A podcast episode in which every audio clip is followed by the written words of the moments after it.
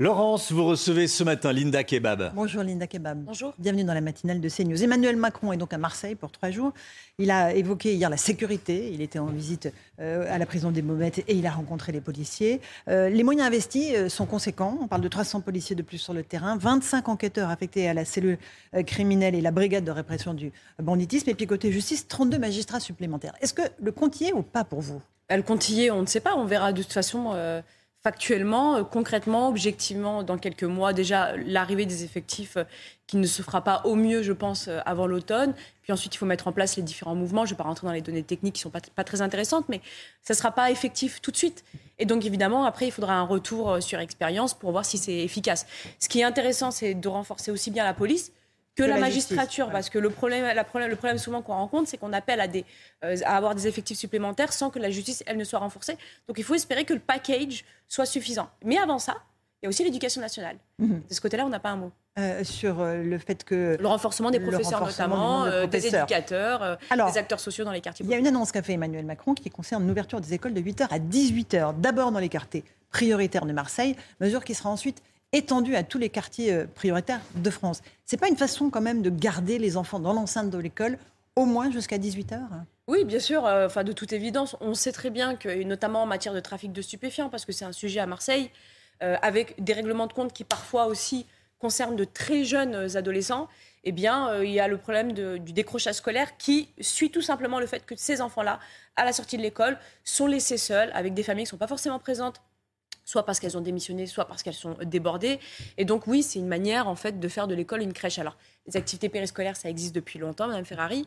Néanmoins, de systématiser, peut-être que ça va protéger ces enfants. C'est la priorité d'une société, c'est de protéger les enfants, mais il faut aussi responsabiliser les parents. Euh, effectivement. Euh, vous dites de très jeunes enfants utilisés par les dealers. On parle de quel âge? On parle de 11, euh, 12 ans? Oui, même 8, 10 ans. Dans certains quartiers, on leur demande de faire le chouf, puisqu'ils ne craignent absolument rien d'un point de vue pénal.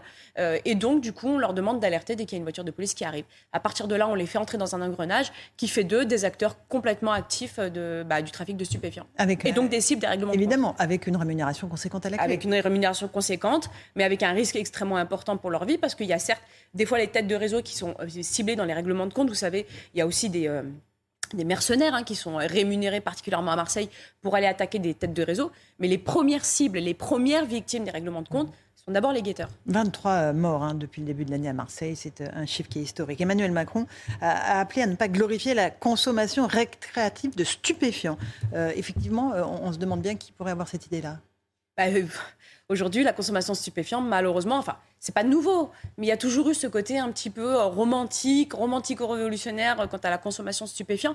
Sauf que consommer du stupéfiant, c'est déjà pas se faire du bien à sa santé, mais c'est aussi participer activement au trafic d'êtres humains, d'armes, de stupéfiants évidemment, mais de toute la criminalité qui va tourner autour. Et penser que fumer un joint, ça n'a pas de conséquences pour les autres, ça en a énormément. Alors déjà, il y a le risque pour euh, les usagers de la route quant aux consommateurs euh, de stupéfiants qui prennent le volant. Il y a euh, le risque sanitaire parce que ça a des conséquences sur la santé, particulièrement sur le long terme. Et je pense notamment au cannabis, qui est un des facteurs de, qui provoque en fait la schizophrénie, euh, notamment chez les adultes. Et puis il y a évidemment tout, tout, le financement des trafics autour. Quand il y a un règlement de compte, quand il y a un jeune qui meurt et qu'on prétend en fait, notamment attaché à des valeurs humanistes, en pensant que fumer un joint ça fait pas de mal, eh ben on a quand même financé le Kalachnikov qui tue. Absolument. Alors, parmi les idées que le président a avancées hier, il y a cette histoire d'amende forfaitaire délictuelle euh, qui va donc être appliquée euh, aux consommateurs euh, de drogue, ceux que vous attrapez qui ont de la drogue sur eux. Et là, surprise, ce sont les policiers qui vont être chargés de percevoir l'argent de, de l'amende, parfois en chèque, parfois en carte bancaire, pardon, ou en liquide. Qu'est-ce que ça vous inspire, Linda Kebab? Alors, il faut recontextualiser pourquoi l'amende forfaitaire délictuelle, donc l'AFD, est arrivée. Elle est arrivée parce qu'on a constaté en France une forme de dépénalisation de fait de la consommation seule de, de stupéfiants. Je vous explique. Sur un nombre d'à peu près 100 000 ou 120 000 euh, constatations d'usage de stupéfiants en France, on avait d'un point de vue de justice à peu près les deux tiers qui finissaient en rappel à la loi et en sans suite. Et puis après, pour le reste, on avait euh, des compositions pénales, c'est-à-dire des injonctions thérapeutiques, des suivis thérapeutiques. Et donc, au final, il n'y avait pas de sanction punitive. Et donc, une forme de dépénalisation. Et on n'arrivait pas à lutter contre finalement euh, la consommation de stupéfiants d'un point de vue coercitif. Mmh. C'était extrêmement chronophage pour les services de police parce qu'une procédure, c'est entre 2 et 7 heures.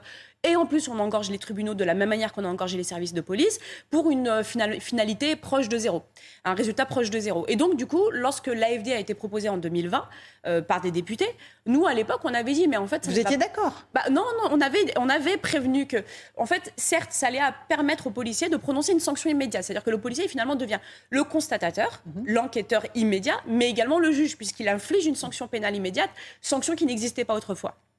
Mais on avait dit, attention, les seuls qui paieront ces amendes seront des personnes qui, de toute manière, sont en général insérées dans la société, qui sont solvables, qui ont des rémunérations. Toujours les mêmes, hein, les 35% qui payent leurs les amendes. Leur, qui euh, payent. Ce qui va se passer, Madame Ferrari, c'est que ce seront toujours les 35% qui paieront, en fait, euh, ces AFD euh, à la demande des policiers. En revanche, on parle là d'une annonce du président de la République, pardon. Et vous savez ce que notre administration fait de mieux des annonces politiques? Elle en fait de la politique du chiffre.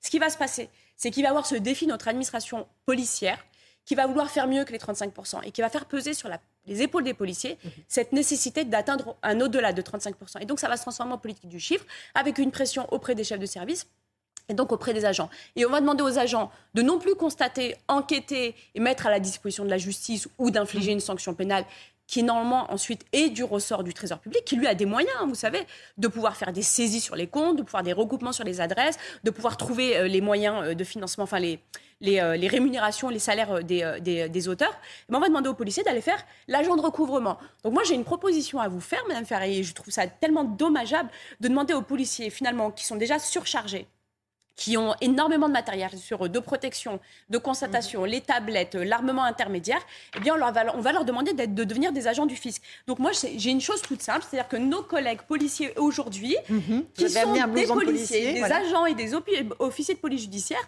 on va leur demander en fait de devenir bah, des agents du fisc. Parce que c'est tout simple. La responsabilité aujourd'hui, qui est celle du Trésor public, de recouvrir ces amendes, elle va incomber aux policiers. Alors, je propose aussi qu'on ajoute dans la dotation matérielle des policiers le sac banane, vous savez, pour pouvoir rendre la monnaie. Mhm. Et puis les petits euh, rouleaux pour les facturettes qu'on va mettre dans les TPE. Enfin, ça n'a pas de sens, Mme Ferrari, mhm. parce que les seuls qui continueront à payer, eh bien, ce sont ceux qui payent aujourd'hui. Il n'y aura aucun moyen coercitif. Ce que le président de la République ne dit pas, c'est qu'il n'associe à cela aucun moyen coercitif. Et d'ailleurs, vous ne pouvez pas imposer aux gens de voilà, Voilà, vous êtes face à quelqu'un euh, qui ne veut pas payer, vous n'avez aucun moyen de le faire payer. On n'aura aucun moyen de le faire payer, donc au moins aucun moyen coercitif. Ce qui va se passer, c'est que ceux qui, de toute manière, auraient payé dans les conditions actuelles, paieront. Mhm. avec des contraintes supplémentaires pour les policiers.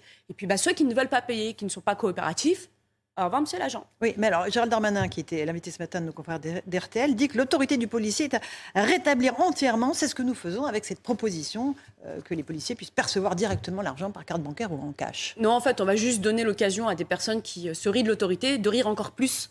Parce que quand un policier va demander à payer en cash, bah, en fait, finalement, l'usager, ou l'auteur en tout cas de l'infraction, lui, va bien prendre le policier à la rigolade. En réalité, le, vrai moyen de réinstaurer l'autorité, c'est de la rappeler, notamment par des sanctions pénales, et d'apporter à la justice des moyens de dire aux auteurs euh, de, la, défiance permanente et notamment violente et agressive à l'égard des forces de l'ordre de, poser une limite. Et c'est pas en demandant aux policiers de payer une amende, de faire payer une amende à des personnes qui n'ont que faire de toute façon de l'autorité policière, eh bien qu'on y arrivera. C'est impérativement auprès de la justice qu'on trouvera la réponse. C'est impérativement auprès de la justice, enfin à la justice qu'on doit donner les moyens de dire aux auteurs d'infractions à l'égard des policiers stop Gérald Darmanin dit aussi, mais c'est pas illogique de demander, euh, quand on trouve de l'argent liquide sur un euh, consommateur de drogue, de, voilà, de, lui prélever une partie de cet argent-là. Oui, bien sûr, c'est pas anormal que l'État prenne sa part, on va dire. écoutez, Madame Ferrari, le, problème du stupéfiant, en réalité, c'est ce sujet-là qui est à la limite risible et qui va pas être efficace. C'est juste la résultante de notre inefficacité. La, France est un des plus gros consommateurs de produits stupéfiants, mmh. avec supposément un code pénal des plus stricts.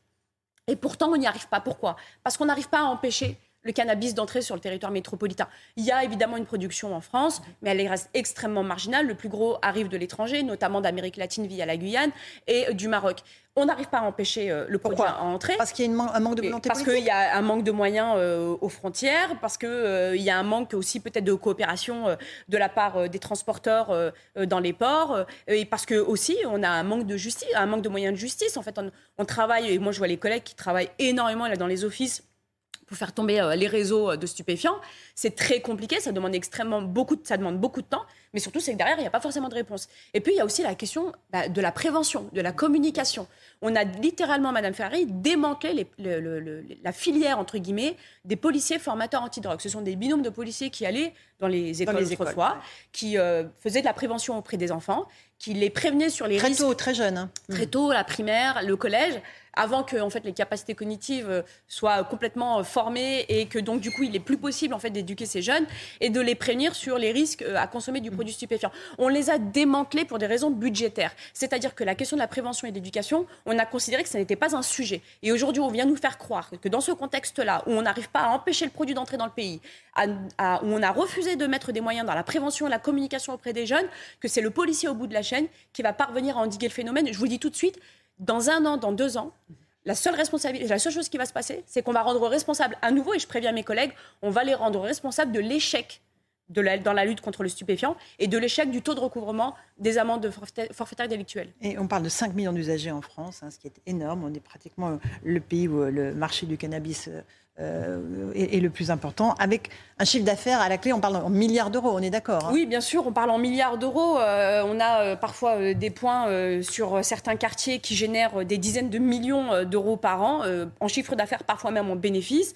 Et puis bah, là, on a vraiment le sentiment quand même qu'avec cette histoire d'AFD où on veut infliger une sanction pénale, ce qui en soi n'est pas une mauvaise chose, même si ça a des conséquences quand même assez vicieuses, je pense notamment à la lutte contre la consommation des mineurs. Vous savez, c'est une question sanitaire en France qui est extrêmement importante.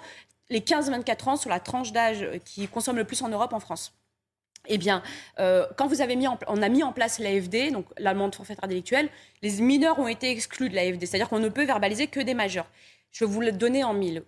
Je, je suis fonctionnaire, j'ai été policière longtemps sur le terrain, et entre un majeur à qui je peux infliger une sanction pénale immédiate, rapide, une amende en l'occurrence, et un mineur qu'il faut amener au poste, garder 5 heures, dont il faut appeler les parents, pour lequel il faut faire une procédure qui va se terminer sans suite, je vous le donne dans le mille. Le mineur, je ne le vois plus, je vais verbaliser le majeur. Ce qui veut dire qu'on a complètement abandonné les mineurs. Donc, une fois encore, on est complètement en échec. Il faut impérativement aller cibler à nouveau les mineurs. Prévention, communication et des moyens de justice à, leur égard. Deux questions. Euh, la question du recrutement. Est-ce qu'aujourd'hui, euh, on recrute de moins en moins de policiers. Il y a une vraie crise des vocations. Vous, le, constatez ou pas? Alors on recrute, hein, les chiffres sont là, mais il y a une crise des vocations. Euh, il y a encore 15 euh, ans, on avait 10-15 candidats en fonction des, promotions et des, années pour un poste. Aujourd'hui, on est à 4 candidats. Alors il y a toujours des policiers qui sont motivés, il y a toujours des policiers qui sont de bonne qualité, mais aujourd'hui, on est moins sélectif. On fait avec ce, ce qui se présente. C'est aussi un désamour euh, général pour la fonction publique, pour les services publics.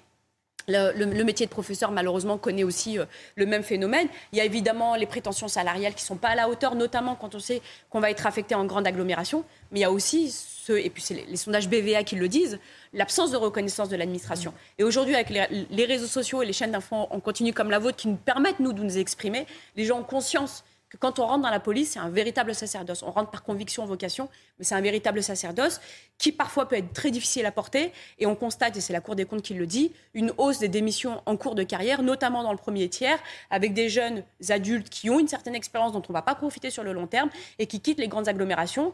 Un, pour des raisons salariales, deux, pour l'absence de reconnaissance, souvent aussi par euh, manque de la région euh, natale. Bref, on n'a pas mis en place une véritable RH dans la fonction publique et particulièrement dans la police. Et je pense qu'avant de penser au recrutement, il faut d'abord penser à ceux qui sont à l'intérieur, qui pourraient être la meilleure vitrine pour amener des candidats. Encore une question à propos de Marion Cotillard, euh, l'actrice française célébrissime. les policiers se sont émus de ses déclarations de soutien au mouvement Les Soulèvements de la Terre qui a été dissous par Gérald Darmanin. Elle estime que ce qui se passe dans notre pays est extrêmement grave, qu'il y a des violences policières. Elle utilise le mot violence policière contre les militants écologistes qui lui donne la nausée et qu'on est dans une dérive sécuritaire. Qu'est-ce que vous lui répondez? Je ne sais pas si elle a fait ce tweet depuis son yacht ou depuis sa gated community, sa grande maison surveillée par un policier euh, sur les hauteurs de Los Angeles, mais je pense qu'elle est vraiment complètement déconnectée. Parce que ça veut dire qu'elle fait fi complètement des violences que notamment ont essuyé les gendarmes à Sainte-Soline. Elle fait fi euh, des bombes artisanales que nos collègues essuient lorsqu'il y a des mobilisations. Alors la question de l'écologie, je pense aujourd'hui, elle fait consensus. Il y a un vrai sujet, il y a un sujet climatique, il y a un sujet écologique, mais passer par la violence, pour nous, ce n'est pas acceptable. De toute manière, quand on est légitimiste et quand on est attaché aux régaliens, on ne peut pas accepter qu'une revendication aussi noble soit-elle, passe par la violence. Et ce que Mme Cotillard fait volontairement, c'est qu'elle est dans le déni de cette violence à l'égard des forces de l'ordre. Et qu'elle fait passer finalement les forces de l'ordre qui sont victimes de, ces violences volontaires, et eh ben elle fait passer leur usage de la force de légitime comme quelque chose d'illégitime. Je pense que c'est extrêmement dangereux, particulièrement quand on n'est pas la plus grande écologiste du monde, de s'exposer comme ça, parce que je pense que la prochaine, ça risque d'être elle. Linda Kebab, le coup de gueule de Linda Kebab ce matin dans la matinale de CNews, secrétaire nationale unité SGP. Merci beaucoup d'être venu ce matin à Bourg-en-Bresse pour la suite de l'info.